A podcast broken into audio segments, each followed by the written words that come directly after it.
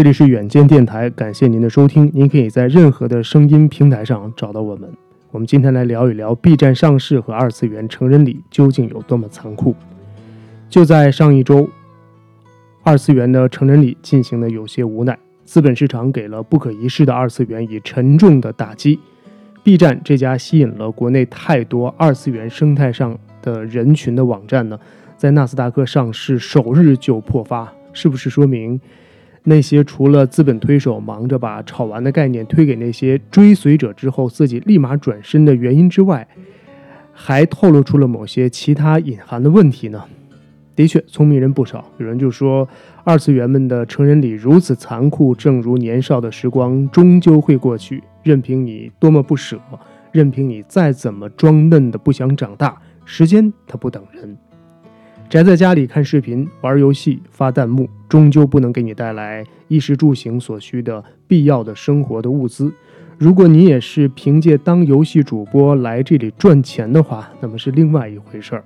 不过，如果这个网站上都是你们同类的一些主播的大家族的人群，那渐渐没了观众，连给你们送跑车、送鸡腿的粉丝也渐渐消失的无影无踪的话，你们会不会哪一天就像菜场里的那些卖菜的大婶儿们，没了顾客之后，大家彼此互相开个张、刷个流量、送个花一样的勉强度日呢？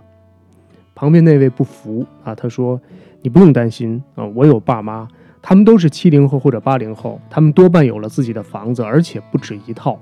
加上我还有五零后和六零后的爷爷奶奶，他们手里……”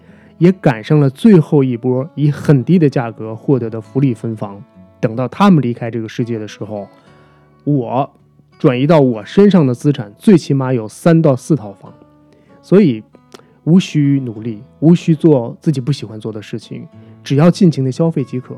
你难道没有看到某著名的互联网金融公司前段时间推的一个视频，还蛮窝心的一个视频，就是专门取悦于那些年轻人的嘛？啊，就是你不用在意这个，你也不用在意那个，等等，你只管消费之类的。的确，就是这个广告它有好的地方，它告诉那些年轻人，你要活得洒脱一点，不必墨守成规，可以打破常规。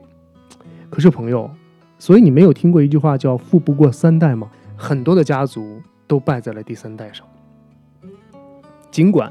现在有家族信托之类的金融产品啊，可以帮你最大可能的得到祖辈传承下来的财富。但是，如果你就这么一直沉浸在小视频、然后游戏、弹幕的世界当中，你无需顾及周边的这样一个现实的世界。我不知道最近新上映的那部大片大家看了没有，《头号玩家》。最终他告诉大家的也是。每周二、周四，他们都是要把这个游戏网络关闭的。希望大家能够照顾到现实生活当中的人和事。虚拟的世界再丰富、再多彩、再不可一世，你也不能逃离现实的社会。就像主人公说的一样，只有在现实的世界当中，他才能吃一顿像样的晚餐。我就很难想象，说一个人无需社交礼仪的学习，也无需一技之长，你甚至都无需与人相处，就这样度过你优雅且漫长的一生吗？我很难想象那是一个什么样的一个时代。其实资本市场总会在一些人疯狂的时候，给另外一些人冷静思考的信号。只是你可能完全不在意这些，或者说，我特意是放大了某些细节，显得不够客观。有可能，毕竟我真的没有那么无聊的生活过。